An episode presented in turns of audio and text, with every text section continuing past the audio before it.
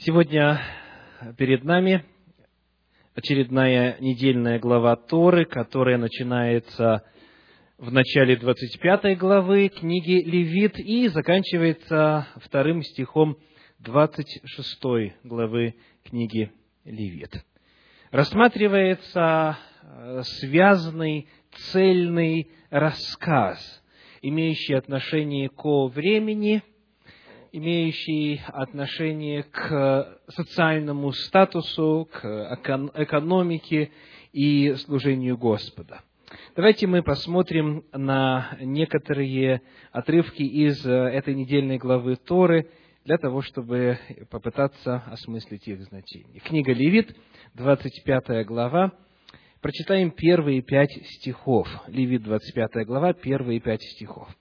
И сказал Господь Моисею на горе Синае, говоря, «Объяви сынам Израилевым и скажи им, когда придете в землю, которую я даю вам, тогда земля должна покоиться в субботу Господню. Шесть лет засевай поле твое, и шесть лет обрезывай виноградник твой, и собирай произведения их, а в седьмой год да будет суббота покоя земли. Суббота Господня.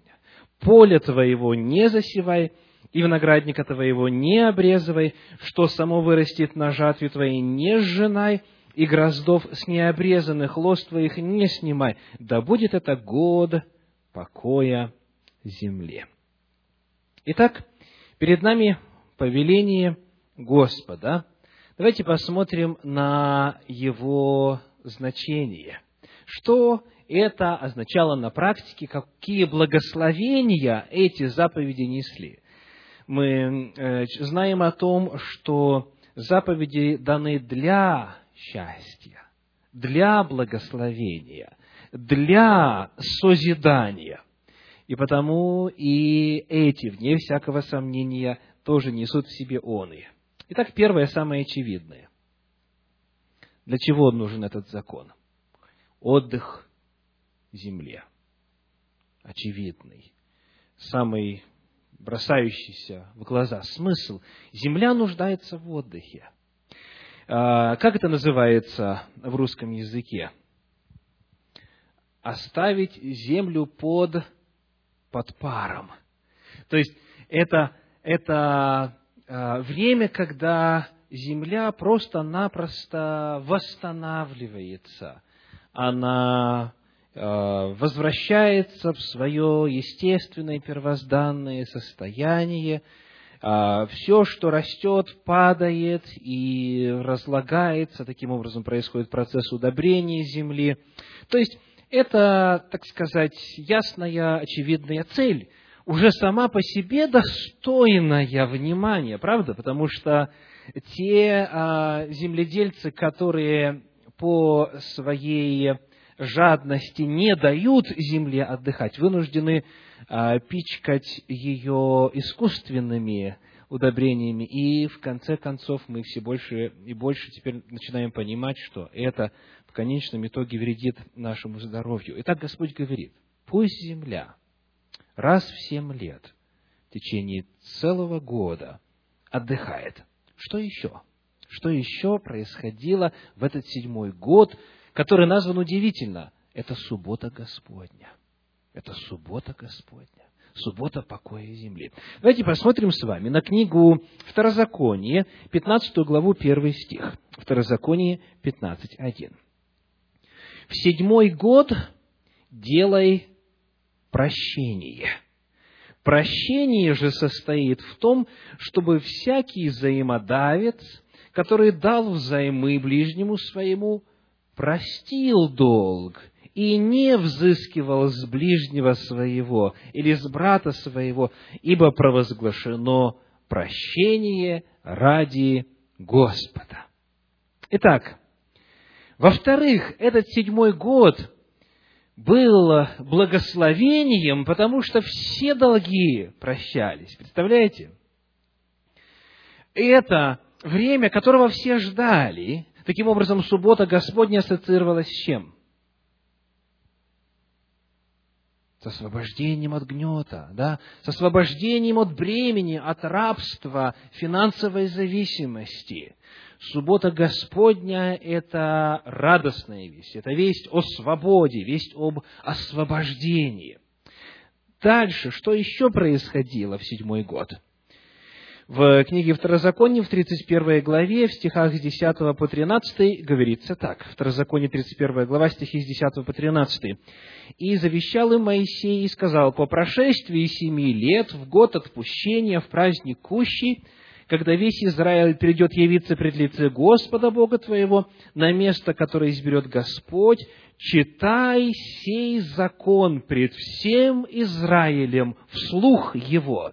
Собери народ, мужей, и жен, и детей, и пришельцев твоих, которые будут в жилищах твоих, чтобы они слушали и учились, и чтобы боялись Господа Бога нашего, и старались исполнять все слова закона сего. Итак, в-третьих, еще одно было величайшее благословение для всего народа, причем для всех категорий жителей, и оно заключалось в следующем – как пишет комментарий Санчина, становится понятным, что в седьмой год семилетнего цикла люди уделяли особое внимание изучению Торы, используя время, которое освободилось за счет прекращения земледельческих работ. Мудрецы Торы заботились о том, чтобы каждый, включая женщин, детей, и геров, то есть тех, кто назван здесь пришельцы, в синдальном переводе, нашел бы возможность пополнить свои знания в области закона и постичь на доступном ему уровне смысл глубоких комментариев, передаваемых по традиции со времени дарования учения у горы Синай. Иосиф Флавий отмечает, что одной из важнейших особенностей Торы – отличающей ее от других учений, известных в древнем мире, является то, что Моше, Моисей, по повелению Всевышнего, с самого начала сделал ее достоянием народа. Обратите внимание, для всех читай, для мужчин и женщин и детей, для всех социальных слоев, достоянием народа, а не тайным знанием, доступным только избранным. И вот я хочу также, чтобы просто почувствовать, что это означало на практике, э, привести выдержку из э, книги автора по имени Верендер, а, из книги «Заметки о еврейском аграрном законе». Представить себе, насколько необычным является закон седьмого года семилетнего цикла для всех времен и народов, можно только в том случае, если вообразить ситуацию, когда, например, английскому рабочему это было написано в XIX веке. Английскому рабочему каждый седьмой год предлагается прослушать университетский курс о развитии современной науки, а также курсы по литературе и филологии, и философии, Трудно переоценить столь положительное влияние на общество такого периодического повышения образовательного уровня. Когда мы понимаем, как проводило седьмой год подавляющее большинство еврейского народа, мы начинаем догадываться, какие огромные преимущества давал этот период всеобщего просвещения сынам Израиля. Итак, в-третьих, это было время, когда человек, освободившись от главного вида деятельности той эпохи, от земледелия, посвящал это время целый год, посвящал изучению Торы. Причем не просто чтению, а именно речь идет о чтении руководителями, учителями, с прилагающимися комментариями на самом высоком серьезном уровне. Это время всеобщего образования. Есть еще одно благословение – этой заповеди, о котором мы можем прочесть в книге Второзакония в 15 главе, в 12 стихе. Второзаконие, 15 глава, стих 12. «Если продастся тебе брат твой еврей или евреянка, то шесть лет должен он быть рабом тебе, а в седьмой год отпусти его от себя на свободу». Итак, что еще происходило уже в-четвертых, в седьмой год, давайте повторим, отдых земле, во-первых, чтобы земля восстановилась, во-вторых, прощение долгов, в-третьих, особое глубокое изучение Торы, и в-четвертых, освобождение из рабства. Сказано в седьмой год, отпусти его от себя на свободу. И вот здесь появляется интересный вопрос. Вот смотрите, что написано в 25 главе книги Левит, в сегодняшней недельной главе Торы. Левит, 25 глава, стихи с 39 по 41. Когда обеднеет у тебя брат твой и продан будет тебе, то не налагай на него работы рабской. Он должен быть у тебя как наемник, как поселенец. До юбилейного года пусть работает у тебя, а тогда пусть отойдет он от тебя сам, и дети его с ним, и возвратится в племя свое, и вступит опять во владение отцов своих. Вопрос. Когда раб обретал свободу? На седьмой год или на пятидесятый год? На седьмой год или на юбилейный год, потому что у нас вроде бы на первый взгляд противоречие. Во Второзаконии говорится седьмой, также и в 21 главе книги Исход говорится седьмой год, дважды в Торе, а здесь говорится юбилейный год, пятидесятый год. В чем смысл этого уточнения? Давайте послушаем, что говорят мудрецы Торы. Этот стих то есть из 25 главы книги Левит, следует рассматривать вместе со сказанным в книге Исход 21.2 и Второзаконие 15.12, где описывается закон о том, что раб еврей остается у своего хозяина в течение шести лет, а в седьмой год выходит на свободу. И вот объяснение. Если юбилейный год приходится на один из шести лет срока пребывания у хозяина, он прекращает зависимость раба, возвращает ему свободу и позволяет вернуться в свой удел к своей семье. То есть, иными словами, если а, дело идет как обычно, то на седьмой год освобождается. Но если случилось так, что юбилейный год выпал, допустим, на второй год, или на третий, или на пятый, да, до конца седьмого года, то сколько бы лет ни прошло, он в любом случае освобождается на юбилейный год. Вот в чем смысл этого уточнения. А так, как правило, на седьмой, на седьмой год. При этом еще очень э, важно отметить следующее. В книге Второзакония в 15 главе, откуда мы читали 12 стих, сказано далее так, в стихах 13 э, и 14. «Когда же будешь отпускать его от себя на свободу, не отпусти его с пустыми руками, но снабди его от стад твоих, от гумна твоего и от точила твоего. Дай ему, чем благословил тебя Господь, Бог твой. То есть, не только отпусти его, но еще и дай ему все. Дай ему все, в чем он нуждается. И, э, и от э, стад, и от гумна, и от точила. Итак, вот это четыре благословения, которые мы находим в Торе касательно заповеди субботнего года. Это суббота Господня, суббота покоя земли. Как вы думаете, давайте снова зададим вопрос, суббота воспринималась в народе Божьем вследствие? Это радость. Это очень ожидаемое, с нетерпением ожидаемое время. Это благословение. Понимаете, а, иногда со стороны, когда мы смотрим на соблюдение субботы, те, кто не вкусил этих благословений еще, может показаться, что это сплошные ограничения, это а, отказ себе и в том, и в другом, и в третьем. Это ограничение в поиске и возможности найти работу, это ограничение и в плане развлечений, и так далее, и так далее. То есть, иными словами, представляется это все как тяжелое, тяжелое бремя. Господь же в своем законе замыслил совершенно иную суть и совершенно иную природу субботы. Потому что годовая суббота имеет место по причине того, что есть еженедельная суббота. И сам принцип субботних годов, он имеет место, потому что есть четвертая заповедь, которая говорит, шесть дней работы, а седьмой день – суббота. То есть, вот эта недельная суббота, она проецируется на годовую субботу, и в свою очередь это проецируется на тысячелетнюю субботу. Шесть тысяч лет греха, седьмая тысяча лет покоя, Царствия Божье. То есть Господь через а, субботу учил народ свой радости, благословению, свободе и счастью.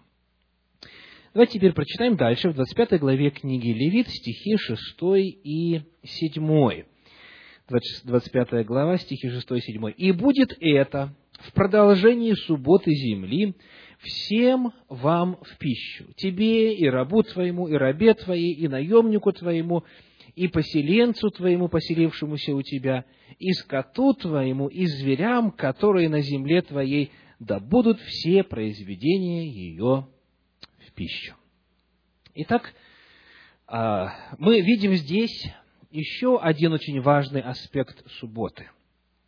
Это а, можно выделить как отдельную пятую цель. Это то, что богословы называют гуманитарной целью субботы.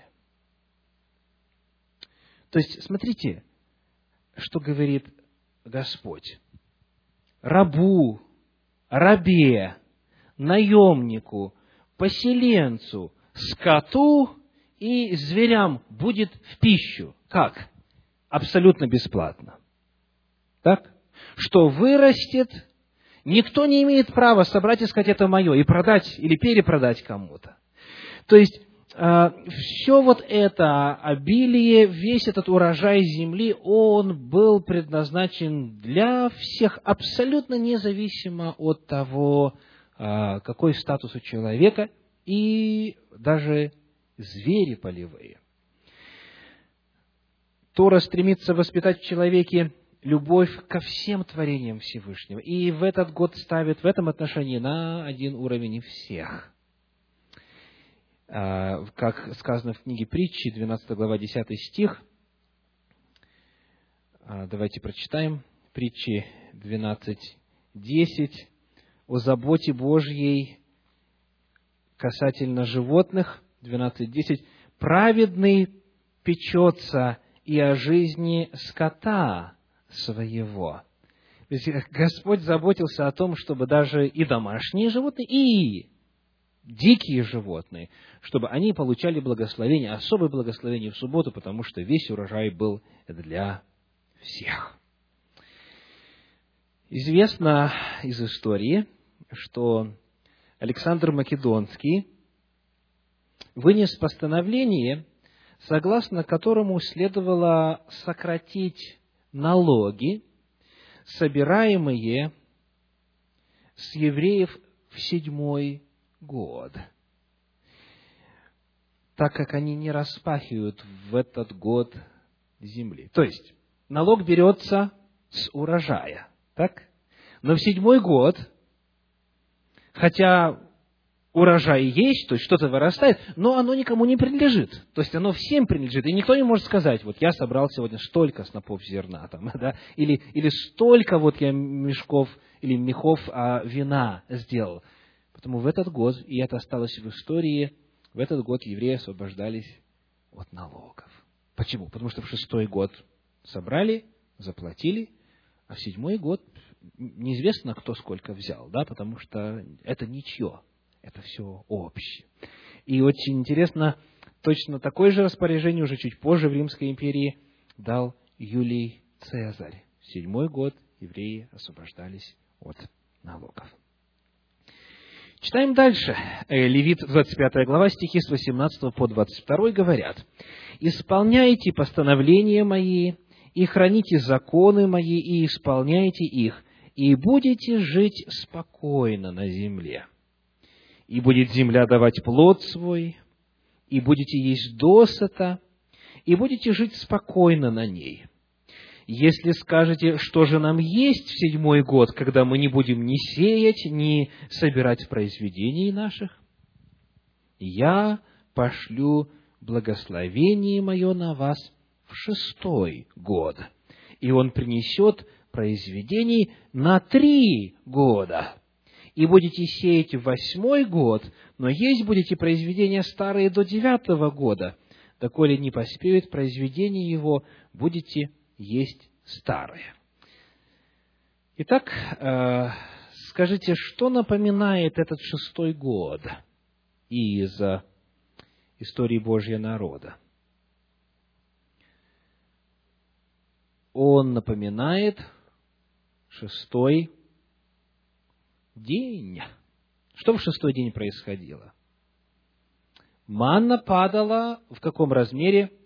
в двойном размере, да? Так, чтобы в субботу не нужно было работать, не нужно было собирать. То есть, подобно тому, как в пятницу, в день приготовления, слово «пятница» означает а, «приготовление», как в пятницу Господь посылал двойную порцию манны, чтобы на субботу можно было просто отдыхать.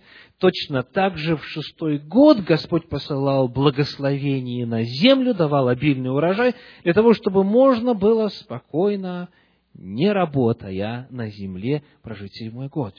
Снова мы видим, как вот этот вот шестидневный цикл, он проецируется и исполняется в шестилетнем цикле. Шестой день, пятница, соответствует шестому году накануне года субботнего. Итак, а, перед нами описание того, что шестой год принесет произведение на три года. Почему нужно на три? Ну, давайте считать. Когда начинается год согласно э, Торе, согласно Танаху. Когда? Осенью или весной? Ответ есть два календаря. Есть религиозный календарь, и Господь говорит, месяц сей, месяц Авив, месяц Колосьев, да будет у вас первым, да будет. А был также и гражданский календарь, который начинался осенью, как только урожай винограда собран. И потому а, первый день седьмого месяца, первый день седьмого месяца религиозного календаря называется как? Рожа Шана. Первый день года. Первый день года. И вот здесь, именно в 25 главе книги Левит, мы видим что годы отчитываются от осени, что касается вот этих вот юридических, социальных, а, гражданских вопросов. Почему? Потому что мы, мы читали сегодня, сказано, а, «Затруби трубою в десятый день седьмого месяца и объяви год юбилейный». То есть год когда начинается? В седьмом месяце. В седьмом месяце. То есть, иными словами, вот давайте теперь снова повторим шестой год они когда собрали урожай? Урожай зерновых вначале. Весной, да? То есть месяц Авив, когда, когда Пасху, когда Пейсах празднует, это месяц Колосьев, тогда урожай начинается, 16 а, числа Авива или Нисана, заканчивается когда? Через 50 дней, тогда сказано, приносите новое хлебное приношение, тогда заканчивается урожай зерновых, а потом в седьмом месяце происходит, э, вернее, в шестом месяце и заканчивается в седьмом, а, происходит урожай винограда, как, как главного а, произведения осенних. Так вот, вот этот урожай закончился, и значит, э, древний комментатор Торы Раши пишет так. Что значит три года? Почему на три года нужно, а не на два только? Для части шестого года, от Нисана до Новолетия, то есть начала седьмого года, так? Дальше. Для всего седьмого года, от осени до осени, и для части восьмого, потому что в восьмом году э, сеять будут э, в Мархешване месяц, а урожай соберут в Нисане. То есть, очень интересно. Получается что? Что половина шестого, весь седьмой и половина восьмого. Но считается сколько? три года. То есть, а, в, целом-то получается два только, половинка и половинка и год, только два, правда? А Тора говорит три. Почему так получается? Это очень важный принцип, который используется в библейской хронологии, так называемый принцип включительного подсчета. То есть, часть года считается за год – даже если несколько месяцев захватились с того года, все равно считается год. Часть дня, это очень важно, правда, для решения уже другого вопроса, но часть дня считается за целый день. Если часть дня вы захватили, и потом весь целый день, и чуть-чуточку следующего дня, то уже получается три дня. Итак, способ включительного подсчета он в особенности важен тогда, когда мы начинаем задавать вопрос, как можно, чтобы Агнец был распят 14-го Авива, 14-го Ниссана, Агнец Божий, и чтобы он воскрес 16-го Ниссана, то есть как бы вроде бы два дня всего разница, да, и вместе с тем он пробыл в земле три дня и три ночи. Как это возможно? Ответ – способ включительного подсчета. Часть одного дня, целый день, целые сутки второго и часть третьего дня. Итак, это книга Левит, 25 глава, стихи с 18 по 22. Идем дальше, 25 глава. Прочитаем стихи с 8 по 10 и насчитай себе семь субботних лет, семь раз по семи лет, что было у тебя в семи субботних годах сорок девять лет, и воструби трубою в седьмой месяц, в десятый день месяца, в день очищения, вострубите трубою по всей земле вашей, и осветите пятидесятый год, и объявите свободу на земле всем жителям ее. Да будет это у вас юбилей, и возвратитесь каждый во владение свое, и каждый возвратитесь в свое племя. Итак, первое, о чем мы говорили, это субботние годы. Теперь второе, о чем говорит эта глава, это юбилейные годы. Семь субботних – это сорок девять, и следующий год – пятидесятый юбилейный. Семь суббот дают юбилей. Что же здесь происходило, какие благословения в этот год имели место. Во-первых, в этот год, как ни в какое другое время, Господь учил людей тому, что истинный хозяин земли Всевышний, что ему земля принадлежит. По своей воле он раздал уделы сынам Израиля, вышедшим из Египта – и никто не имел права отобрать их, сделав своей собственностью. Почему? Потому что все снова возвращались в свои земельные наделы. То есть, иными словами, в это время, а, неважно, богатый человек или, или небогатый, он всегда оставался на своей земле. То есть, Господь чуть, чуть дальше говорит здесь, чтобы еще раз закрепить эту мысль, 25 глава стихи 23-24, «Землю не должно продавать навсегда, ибо моя земля, вы пришельцы и поселенцы у меня. По всей земле владения вашего дозволяйте выкуп земли». Как говорится в книге Псалтирь, 23 глава, 1 стих, «Земля принадлежит Господу, да? Ибо Господня земля, и все, что наполняет ее. И вот а, народ Израиля получил свои надельные уделы от Всевышнего на правах арендатора. Он говорит, это моя земля, вы у меня временно здесь живете. И, как всякий арендатор, народ Божий не имеет права продать землю. Она ему не принадлежит. Он может только ею пользоваться. И продавали что по этой главе? Продавали энное количество урожаев с этой земли. То есть продавали то, что можно взять с этой земли. И сказано, когда ты рассчитываешь а, стоимость, то исходи из чего? Сколько тебе жатв осталось до юбилейного года? Да? То есть а, вот это называется девальвация. Да, с каждым годом а, земля дешевела, да, пока не стоила вообще ноль. И можно было за бесплатно заполучить. Ну, имеется в виду назад. Потом снова в первый год она стоила дороже всего, и так с каждым годом, вплоть до 50-го, она уменьшалась в цене. Э, э, это, это уникальное явление, такого нигде никогда не было. Ни в одном народе не было такой системы. Ни в одном народе.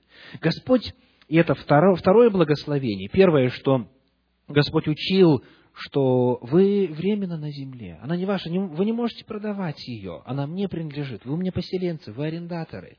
Второе. Этот закон имел большое практическое значение для всего общества. Он не позволял отдельным семьям или лицам становиться владельцами больших земельных владений, постепенно превращая наемных рабочих в своих рабов. То есть такого не могло быть, чтобы в одних руках все сосредотачивалось, в то время как другие беднели бы на протяжении, на протяжении столетий и столетий. Потому что дважды в столетии все люди начинали сначала, заново, в каком бы финансовом состоянии они ни находились. Теперь еще очень важный момент. Сказано, что вострубите в седьмой месяц, в десятый день месяца, в день очищения, вострубите трубой по всей земле и объявите юбилей, и возвратитесь каждого владение свое. Когда? В десятый день седьмого месяца, это день, это Йом-Кипур, это день очищения или день искупления. Почему Господь повелел именно в это время? Почему именно в этот день происходило вот это освобождение и восстановление? Йом-Кипур и юбилей очень тесно связаны тематически. Что происходило в Йом-Кипур, давайте вспомним. Освобождение и очищение от всех грехов. То есть человек, сколько бы он ни грешил в течение года, если он каялся пред Господом, если он даже хотя бы в этот последний день смирял душу свою, то его грех очищался. Все, он становился свободным. Он становился свободным от греха.